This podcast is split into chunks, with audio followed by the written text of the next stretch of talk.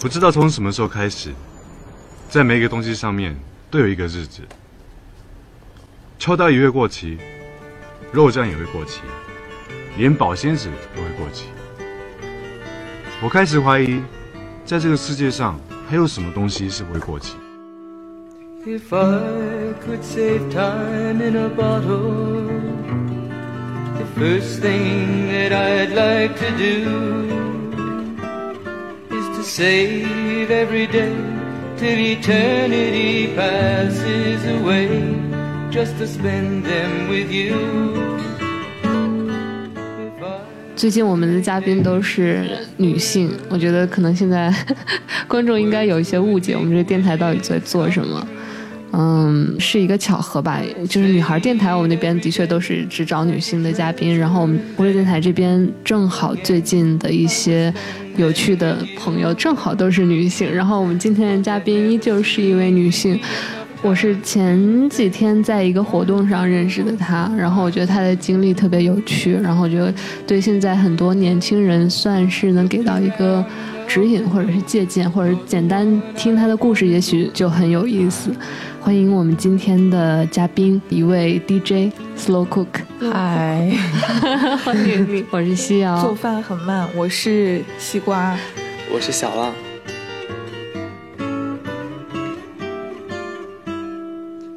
I had a box just for wishes and dreams that had never come true. 一句话介绍斯洛库克，他所在的这个俱乐部有这样一个介绍，说他是音乐爱好者、黑胶收藏者、招待所驻场 DJ、Equalizer 主理人、英国利兹派对组织 Brand Nail Groove 成员。对你为什么叫 Slow Cook？我叫 Slow Cook 主要是因为我朋友都说我做饭很慢，因为之前就是呃我们在英国的时候，我老叫我朋友他们来家里吃饭。然后经常就是说打电话，哎，那个今天晚上七点过来啊，饭就做好了。然后我朋友他们七点过来，然后等到九点才能吃到饭。所以久而久之，大家就就是认同。在别的方面也是慢性子吗？对，啊，就整体很慢。嗯，你四年前的时候是决定说想学习一下这个东西。嗯，当时也没有说下决心要学，当时就是机缘巧合，然后就学到了，然后又加上我当时跟我一起住的室友们，他们有一套 DJ 设备，而且那个时候就是在写毕业论文，所以也没有课什么的，每天放松的方式就是就是练习 DJ，练的时间久了，然后后来就有人开始找我去演出什么，我觉得说那那也不错啊。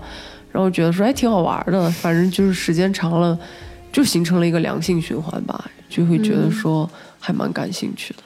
这个所谓你刚刚说那个放松做音乐，是指对一个原有的音乐重新编曲吗？还是就是练习 DJ，就是练习对拍跟混音嗯，这种，就是它还不是说音乐制作。嗯，对 DJ，他就只是说我去把两首不一样的歌。衔接到一起，然后怎么样让它听起来很自然，就是怎么样把它过渡的很好。但是制作人的话，他就是完全去制作一首新的歌曲。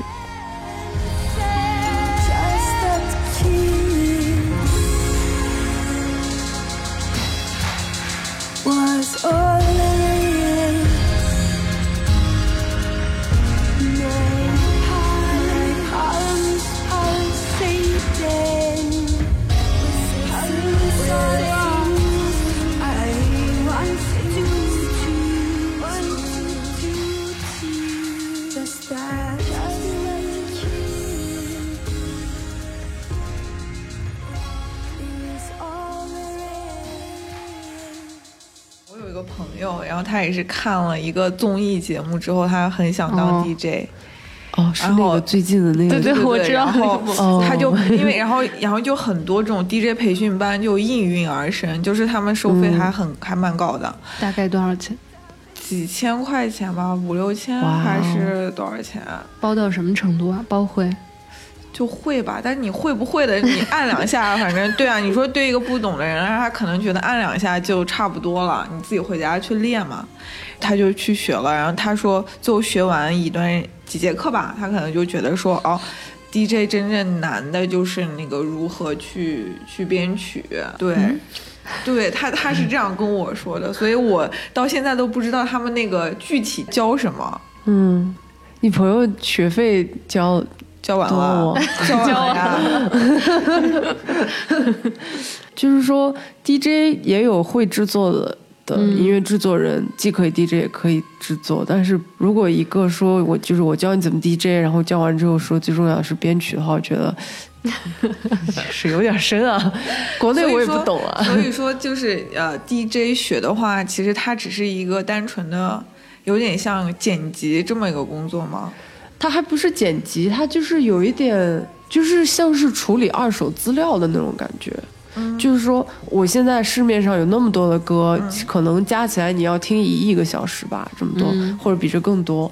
然后你怎么样从一亿小时里面挑出两个小时的歌曲，去把它组成一个合适的 DJ set，然后去把它衔接好，然后让大家都能感受到你想讲的故事。嗯，就是说，你怎么样通过音乐来表达自己，并且传递你的这种信息。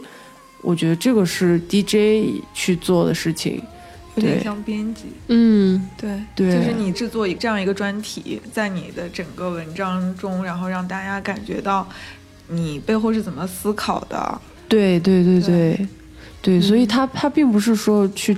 所以你不用太多改变它，比如说你挑出来那几个小时它的那些片段，你是不太用去改变它的。嗯，也看情况吧。就是有的 DJ 他们会就是比如说对自己想放的一首歌进行一些后期的处理，他们可能会比如说就是循环播放某一部分，或者是把。低音取消掉之类的，就是在演出的时候，或者自己也会做一些编辑之类的。但是这个更多的是一个再加工的过程，而不是说创造这个行为。它本身是一种再创造，但是它并没有说创造了一个完全新的东西。对对对对对。那你是哪种风格的？在这个嗯音乐编辑的这个 感觉，我个人还是比较喜欢，就是保留音乐本身的呃它原本的样子。所以我放音乐的时候，一般就只是会说对拍，然后在合适的时候切进去，然后我去考虑怎么样从上一首歌衔接到下一首歌，就是放什么样的音乐去。就是呼应现场大家的一个氛围和情绪吧，再加上我也不会制作，我觉得我我比较算是一个原始的 DJ 吧。最开始你学什么的呀？我之前是在利兹那边学音乐管理，本科就是吗？本科是学广告。嗯，对。然后研究生怎么说想要学音乐了？那个时候其实就是。我爸妈说：“哎，你出去再读硕士吧。”然后想说读一读呗，反正就一年出去看看也不错。嗯，西瓜其实也是也有这样一年的经历。对，但是我我没有就是跨专业，我都是在学新闻。嗯。就是觉得有一个那个那个心结在那里，就很喜欢那个学校，然后就去了。嗯嗯，我记得前两天跟西瓜说那个念书这个事情，他说他如果有钱的话，现在可能还会再一直念书。因为上学就是你可以一直花一些你课内课外的时间去做你自己想做的事情，就没有什么 KPI 啊、OKR 啊 这样子的东西。其实 Slow Cook 他也是这种，就想念就一直念下去。你念了两个硕士在英国，嗯，都是在利兹。对，第一个是就是爸妈说你去吧，第二个是就觉得利兹太有意思了，想再待一年。我其实那个时候读第二个硕士是为了读一个博士，嗯，但是后面反正读完硕士之后觉得好累啊，要休息一下。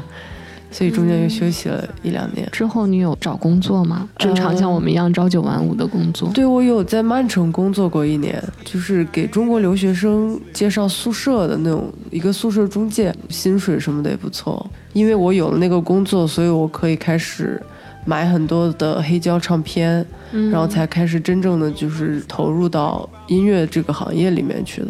嗯，你学习那个 DJ 的时候，不是你在学音乐管理的同时学的？算是我学完第一个硕士之后吧，就是我记得很清楚，是有一天考完试之后，当天去我朋友家，然后大家一起玩，然后因为他家里面有设备，所以他就教我，然后就从那之后，然后就开始了我的 DJ 生涯。音乐管理是什么一个管理啥 管管理什么？其实它就是对于音乐产业内的一些管理，他其实教的时候就是分开教的，基本上去商学院学管理的部分，然后再在音乐学院学一些音乐相关的东西。它涉及到的针对音乐行业的管理，其实并没有很多。但是管理这个东西就是相通的嘛，也还好。大部分活动时间不都是在利兹嘛？然后包括你也觉得利兹特别好玩。然后之前好像看一个视频，里面就是讲是一个黑人做了第一个利兹的荣誉市长，然后他又介绍说利兹是一个特别包容的一个城市。你简单能介绍一下利兹这个城市大概魅力在哪里？因为利兹有好几个大学，呃，或者是学院 college 那种。到了夏天放假，然后整个利兹就空了。等到开学了之后，你就看街上到处洋溢着年轻的面孔，就是是一个让你觉得蛮有活力的城市。而且因为学生多，所以它的环境就是有一点点像乌托邦的感觉，就是很理想主义吧。就是每天都 love peace，过得也很简单吧，很天真。然后也没有说就像伦敦节奏那么快之类的。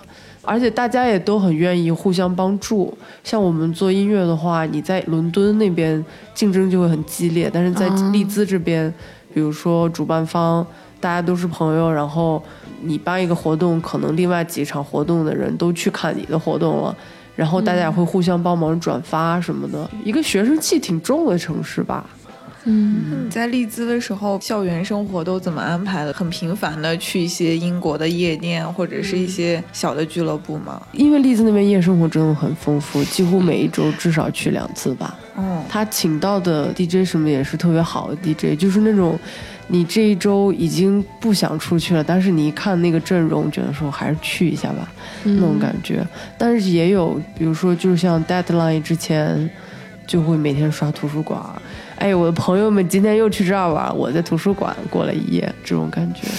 那你在利兹看到的，你心目中最大牌的 DJ 都有谁啊？我没有办法说谁是最大牌的，我觉得我看过最喜欢的应该就是 Floating Points 跟 Honey。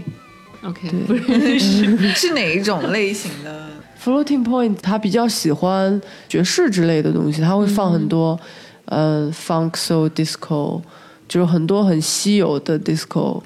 他偶尔也会，比如说放一些 dance music。我有一次见他在 Cosmic Slop 放过一次一首 Jungle，然后放的特别特别的棒。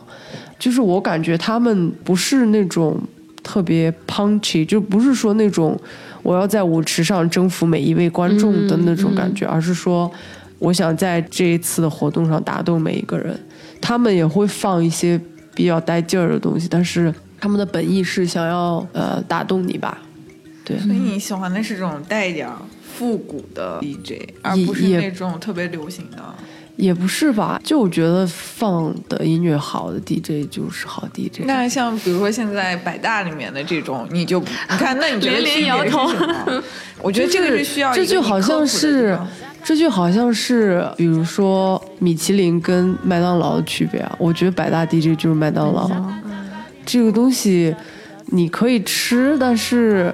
做的人也没有多用心，然后吃的人也没有多欣赏这个东西。但是呢，米其林就不一样，就是做这个东西的人，他会很尽心尽力的去研究这个东西，然后他也是真正热爱这个东西。然后吃的人，他是珍惜这个人背后的投入跟最后呈现出来的东西吧。你会是因为他是百大上面的，所以就不喜欢他吗？还是说你也要听了音乐之后，嗯，因为我以前有听过百大 DJ 的东西，然后所以现在让我再想想再去听那东西，我觉得就不太可能了。是因为太流行了吗？不是流行，就是有很多就是好的音乐，它还是流行的。嗯，我没有办法形容它，就是就是很模式化。它就是说我今天就是要放这个嗨曲，让大家嗨起来。然后他就会有一个很固定的模式，就是说我可能现在是 intro，然后现在再开始那个嗨嗨就开始起起起起起起，然后再一个 drop，然后大家就哇，好好嗨啊，就是那种感觉，就是。就是我觉得他是那种带着很明显的目的，就感觉是要挑拨你，就是对一个人拿着一个鞭子就在舞池上抽抽抽，说你给我好好跳那种感觉，我也不知道怎么形容，就是你没有一个连接在里面，嗯，他只是把你当做消费者来看，就是说哦，你给我赚了钱，这样子就好了，嗯，它是一个可能是比如说就像麦当劳一样，这个东西就是能吃饱不对对对对对，所以百大 DJ 也是这种意思吧。百大 DJ 它主要成功的，我认为是商业运作，嗯，而不是说音乐的内容本身。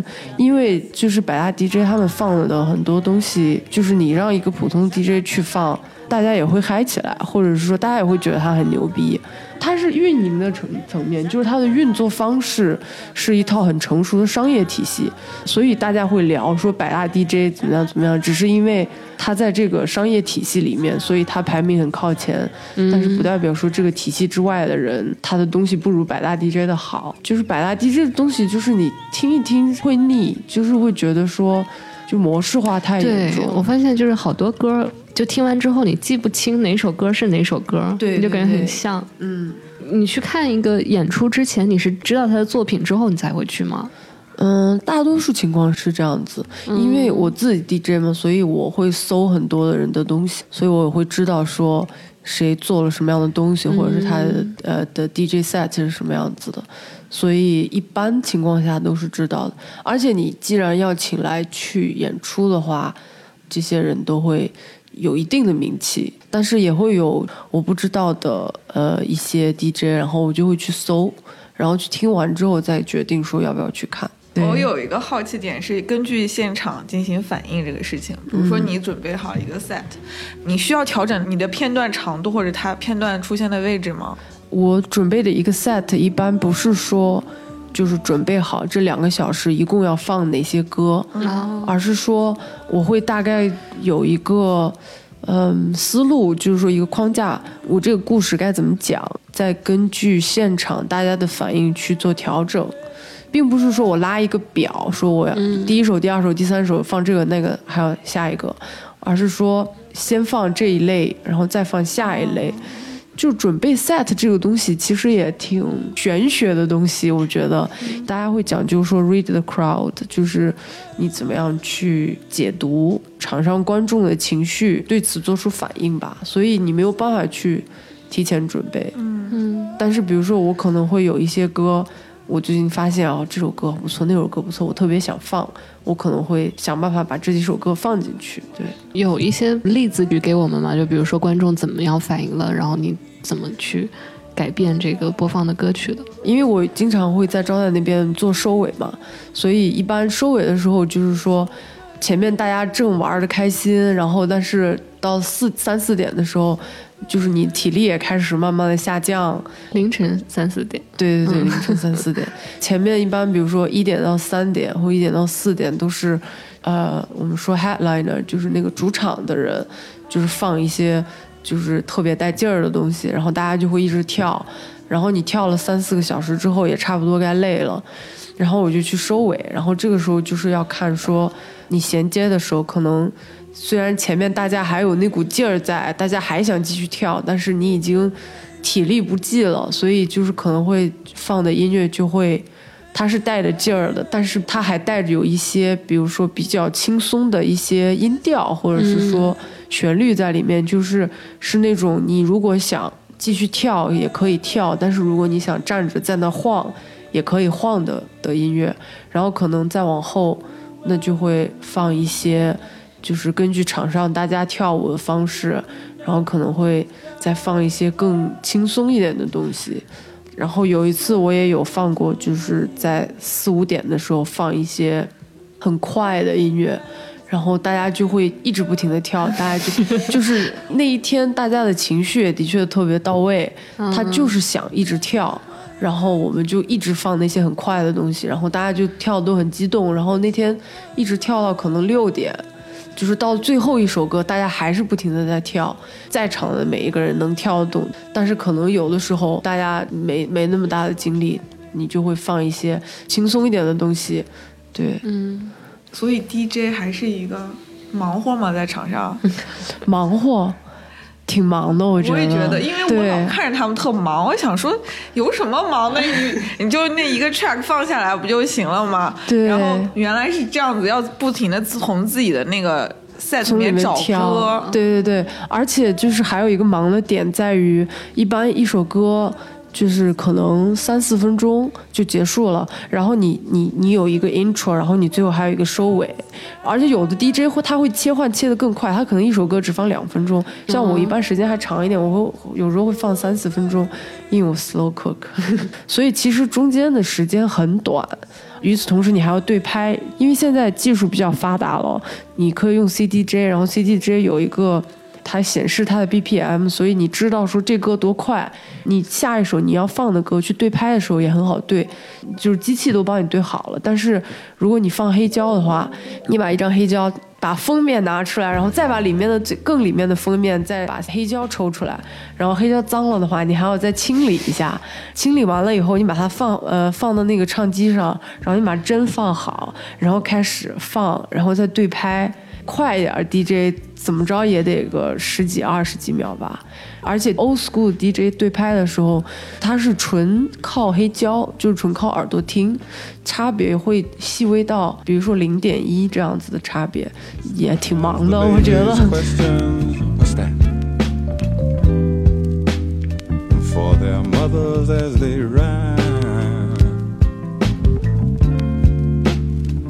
No one stopped to think about the babies or how they would survive. And we've almost lost Detroit this time. 这个如果要是出事故，一般就是比如说没对上拍，或者是歌空了。一般能听出来吗？就是很明显。对，那你怎么处理啊？就是一般来说的话，这种小瑕疵也不是说呃，就是一件特别大的生死大事。有这种情况的时候，一般是可以通过微调来把它调好。然后如果说呃实在是救不回来了的话，那也没事儿，你就把要切切出的那首歌音量调低，然后要切入的那首歌音量调高也就好了。就是这种小瑕疵也不是一个特别大的事故吧，就是大家会避免它发生，但是发生了就发生了。之前就聊到说做 DJ 能够出去演出是因为朋友，对，是因为就是当时我有朋友他本身也是把 DJ 作为兴趣爱好在做，嗯，当时因为我做音乐管理，就是毕业论文是做了一个呃项目，就是去做一个现场活动。因为我自己对这个也很感兴趣，所以当时就就是说抱着试一试的心态去学了一下，又觉得说哎还挺好玩的，所以就是一直就是做下来了吧。好像也没有说特别明确的计划，说我要成为一个 DJ。第一次演出的时候大概是一个什么情景？当时就是我做了一个有点类似于 bass music trap 的，呃一点点 footwork 的演出，然后那个时候其实。我对 DJ 这个东西还没有完全的了解，我那个时候才只是练了四个月吧，还只是觉得说，哦，我只要把拍子对上了就 OK 了，就是没有考虑别的东西。个人回想一下，觉得当时那个第一个 set 其实放的挺差的，就是在衔接的时候有很多东西都很乱，听起来就是听里哐啷那种感觉。但是因为当时我选的那些曲子还可以。在台下听的人就会还是很兴奋，就也也会跳舞。但是那个时候其实去给我捧场都是朋友们，所以大家就是那种就是不管你放多差，大家都会对大家都会跳的那种。后来我放完之后，另外一个 DJ 放，然后他放的时候，然后我看了一下现场的反应，我才意识到说哦，原来我那个不叫 DJ。当时大家都很宽容。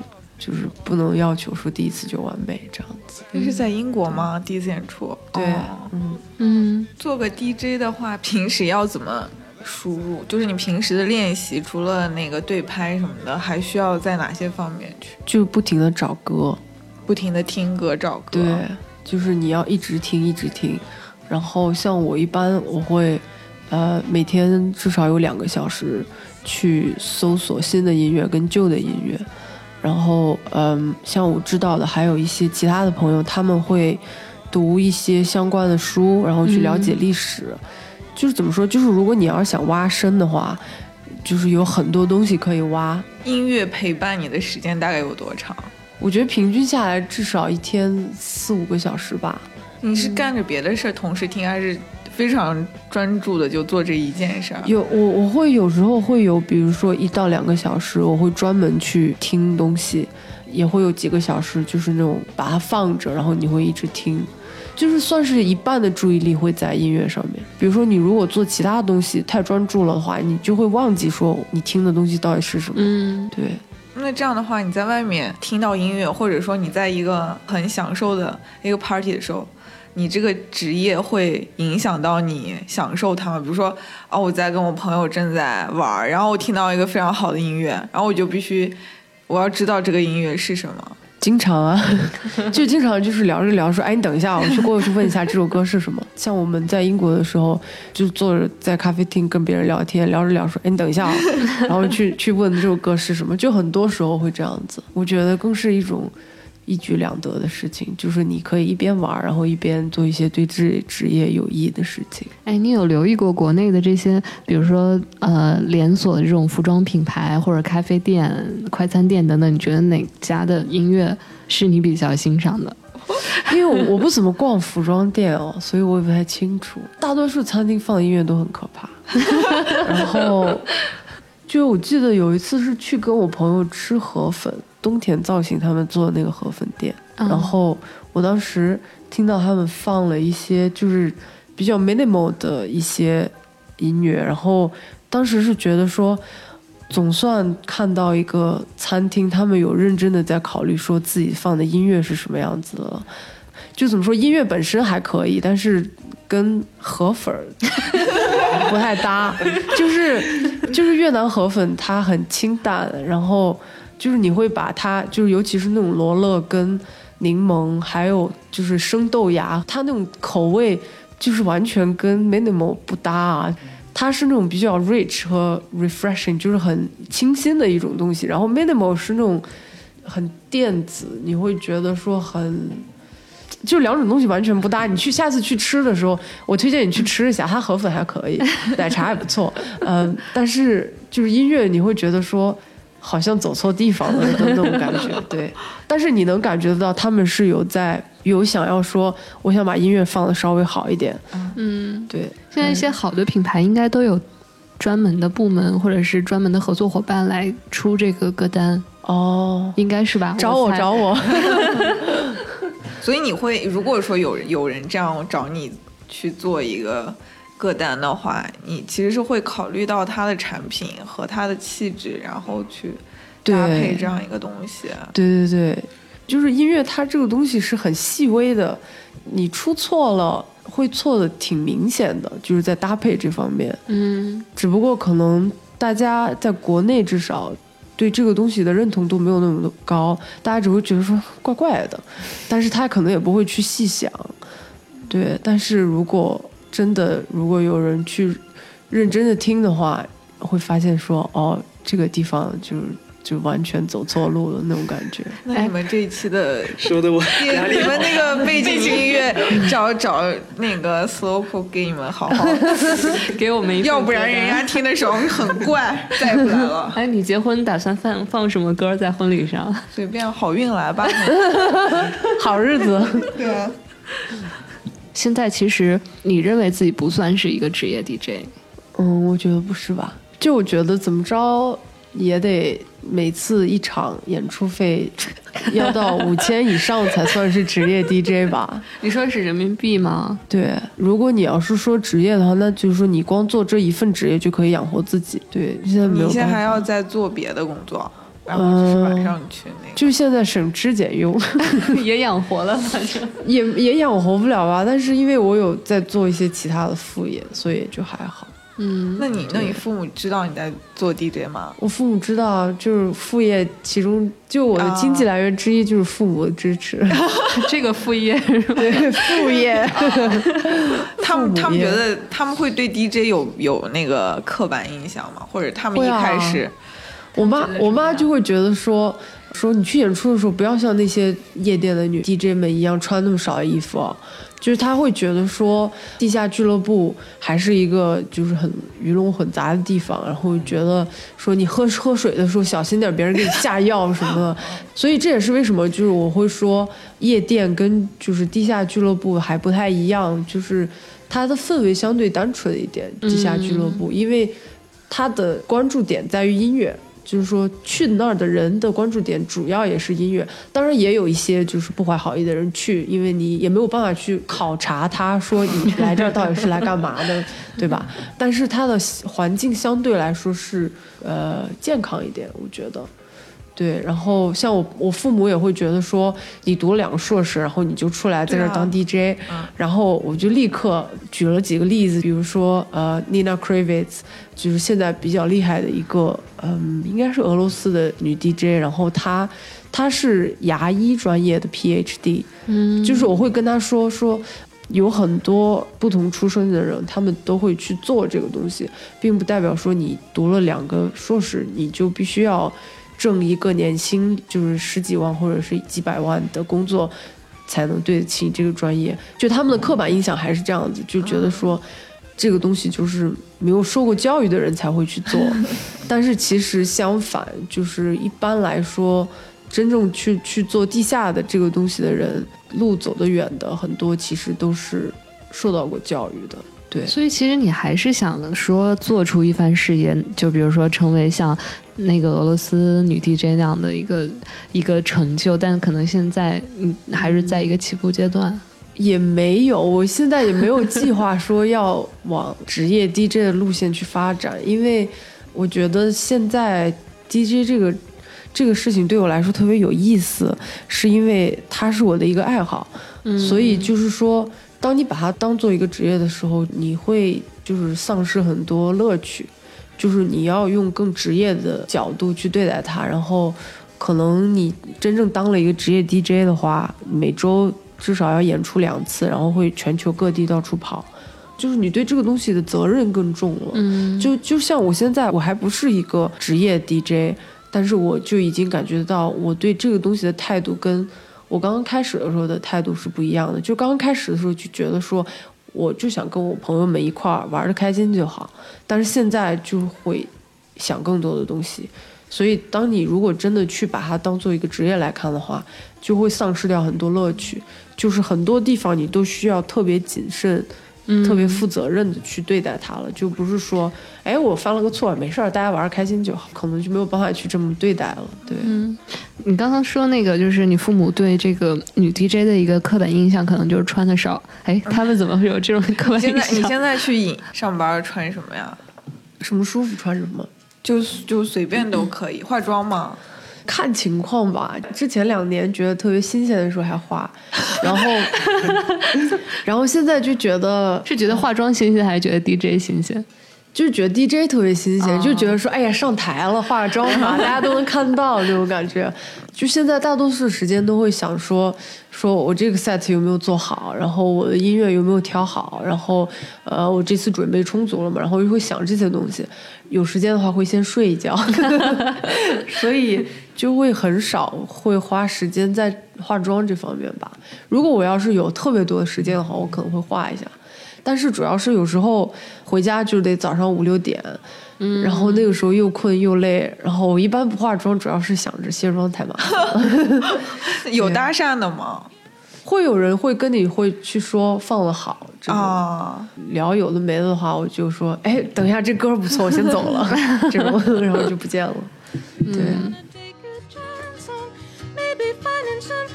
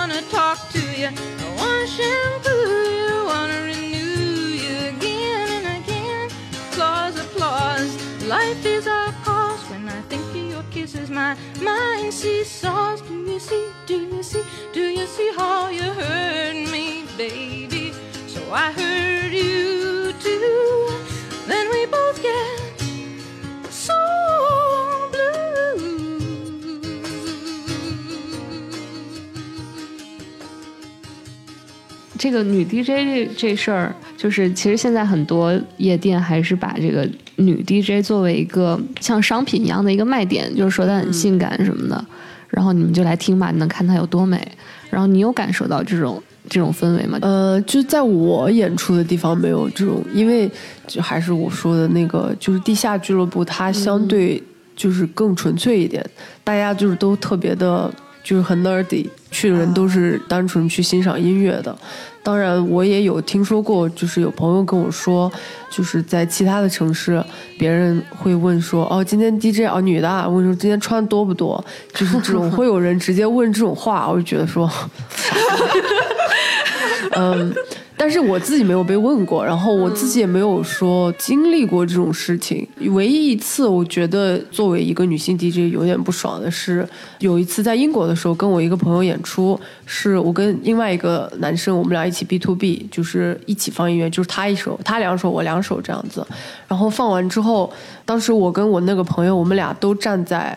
DJ 台的旁边，大家就放完在那休息嘛。其中有一个在跳舞的男的，去跟我另外一个 DJ 朋友说：“嗯，The bird next to you is playing really good music。”后来我朋友告诉我嘛，然后我就觉得特别不爽，因为首先他的用词，他说的是 bird，嗯，就是 bird 这个用法，就是会让你觉得就是很被就侵犯就是那种，哎呦这个妞，或者是说 就是这种，而且就是说，如果你觉得我放的可以的话，你为什么不可以直接找我来说呢？对吧？就是说我遇到过很多这样的人，他会不说别的，他就是说说我很喜欢你的音乐。就是说，你为什么不可以说呢？但是国内的那种你说的夜店，我还真没去过，但是我能想象的来，就是好不到哪儿去。哎，你有去过三里屯的那些夜店吗？我大一的时候去过吧，去过一次。哎我我觉得说垃圾，立刻离开。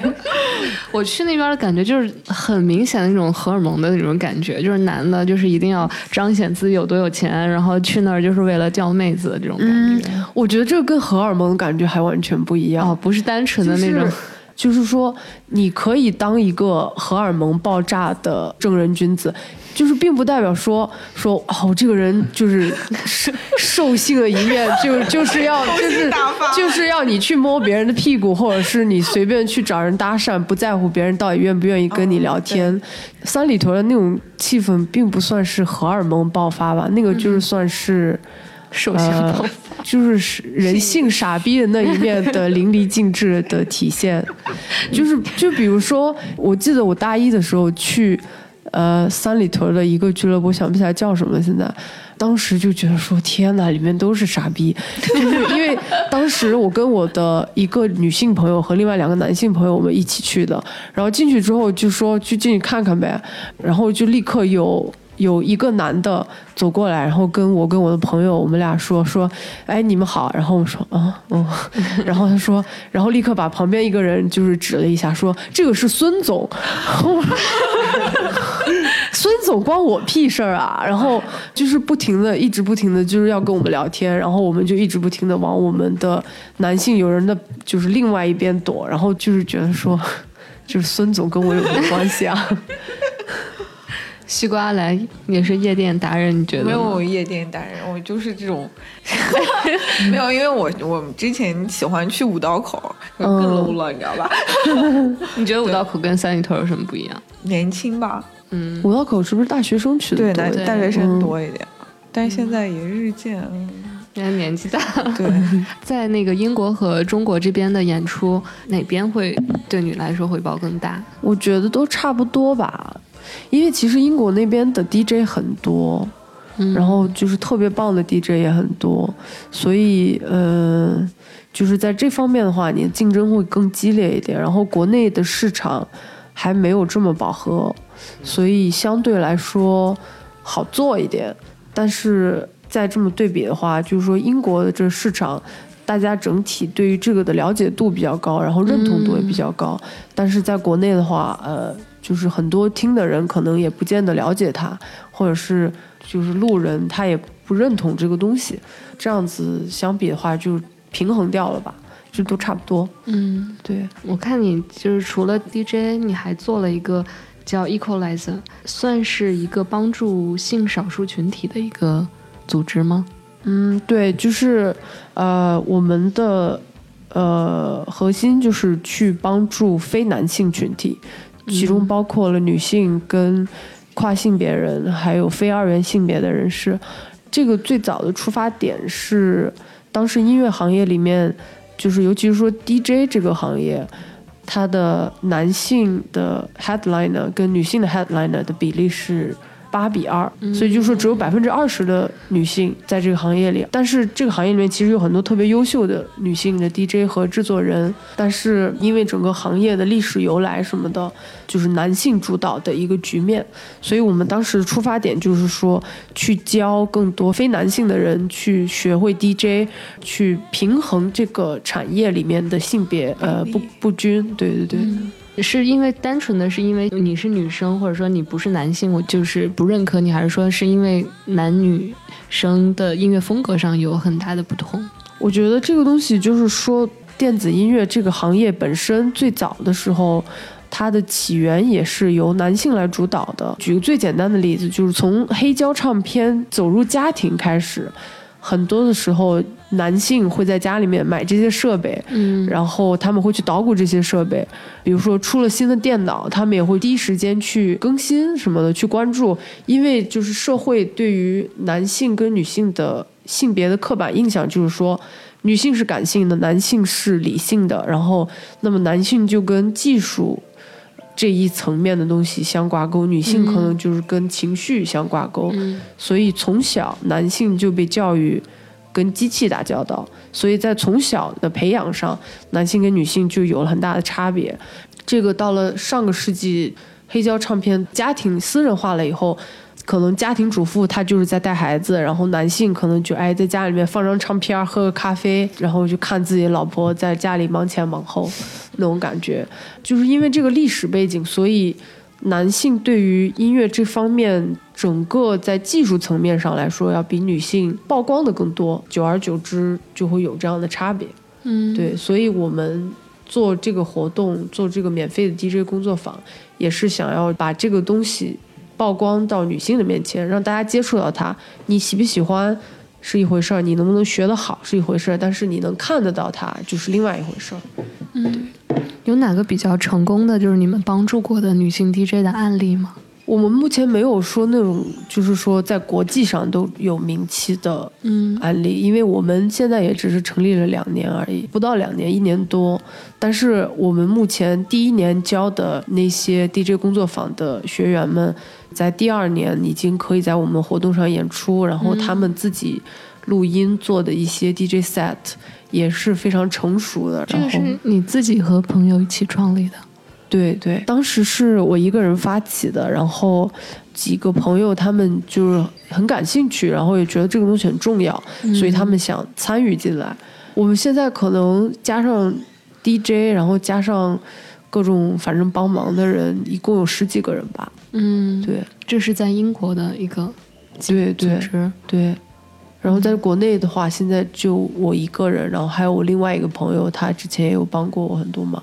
嗯，我我听你说，现在其实你是一半的时间在国内，一半的时间在国外。嗯，对，嗯，这个你有什么计划吗？嗯，就是我想把英国的很多音乐和 DJ 们带到国内来吧，然后我也想把国内的好的东西带到国外去，因为虽然说通信很发达，但是因为某些原因。所以国内跟国外还是有一个很大的沟通障碍在，很多时候在国内很不错的音乐人，国外都不知道。当然，这个跟地理位置也有关系，就是你没有办法去英国演出什么的，因为成本就在那儿嘛。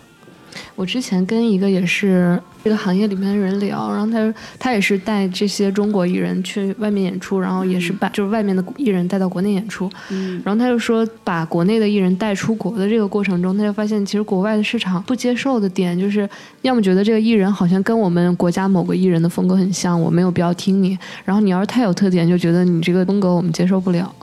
对，就是包括电子音乐啊，还有现在的摇滚、嘻哈什么的，全部都是国外的音乐，都是我们从外面学来的，所以学的再像，对于他们来说，也只是说他们那儿的东西。你比如说，中国的一个乐队，如果想学甲壳虫，他学的再像，他也没有一个英国的乐队学甲壳虫学的像。嗯这个是我们的一个劣势吧。而且我们到目前为止，国内也没有找到一个特别能够定义中国人自己的声音。你去想，比如说伦敦的声音，大家会想到说 Grimes，然后曼彻斯特跟利兹，他你会想到 Rave，然后柏林可能你会想到 Techno，然后你去想美国，你会想到 Chicago House。但是你在中国的时候，你想什么？你想一想，发现这些东西都不是中国自己去生产的东西。嗯在这个方面，我觉得还是挺难的吧。嗯而且我觉得这个也是需要很长时间的文化积淀。其实就像我在英国周围的朋友，可能他们的爸妈从小从他们的爷爷奶奶那儿听来了很多的音乐，然后他从小长大的时候，他就听了很多的这种音乐。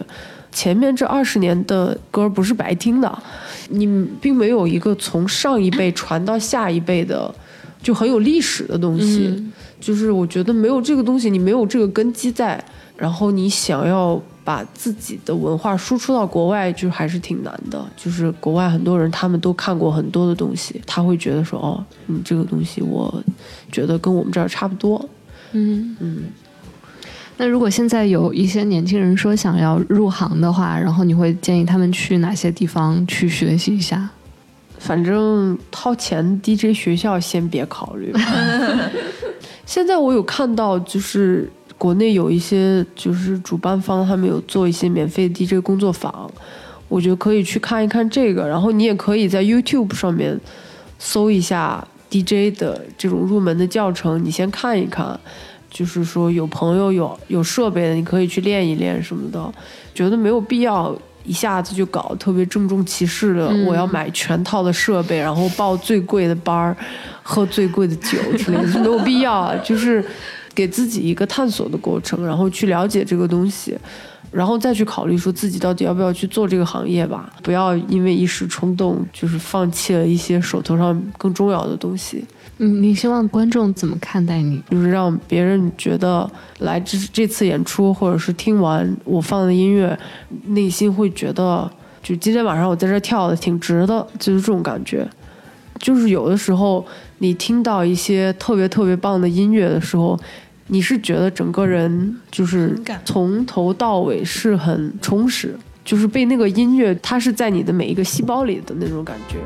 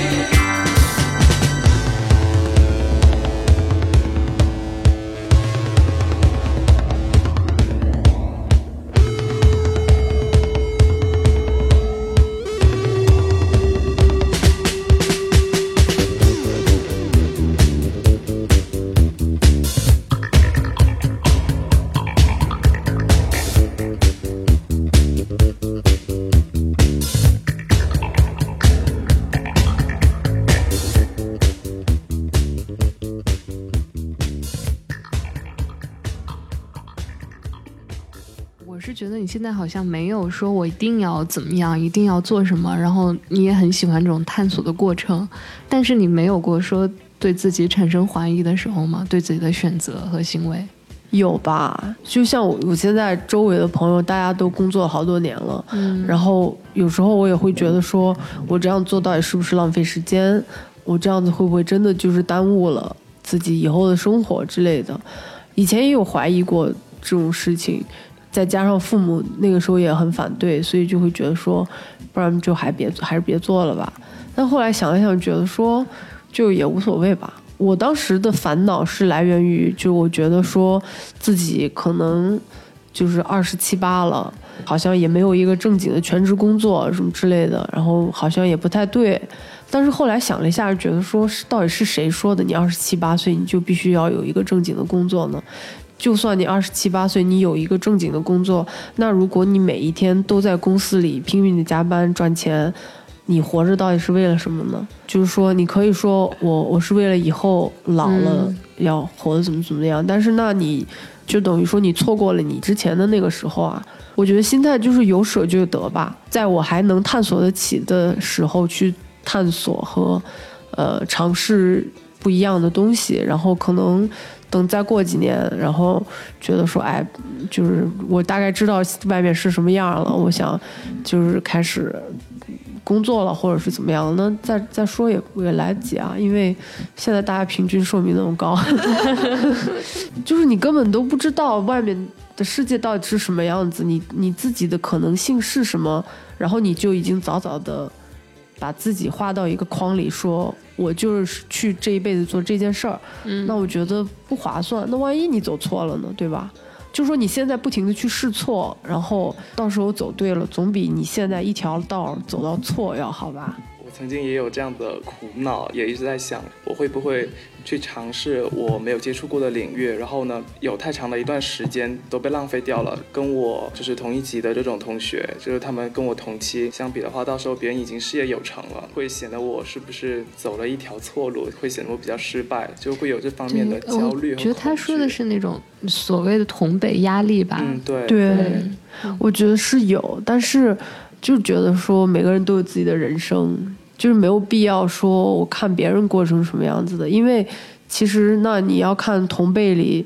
可能有人从小出生就是富二代，那这种你就根本没有办法比啊。就是你还是要知道自己内心最看重的是什么，跟你自己想要专注的东西是什么吧。还有一个就是，我觉得要知道说你有得到的，就肯定会有失去的。就比如说，你得到了你想要的那种自由探索的感觉，那你可能会失去说二十七岁买一个奢侈品的那个机会。但是这个东西就看你自己觉得哪一个东西更重要了呗，对吧？嗯嗯。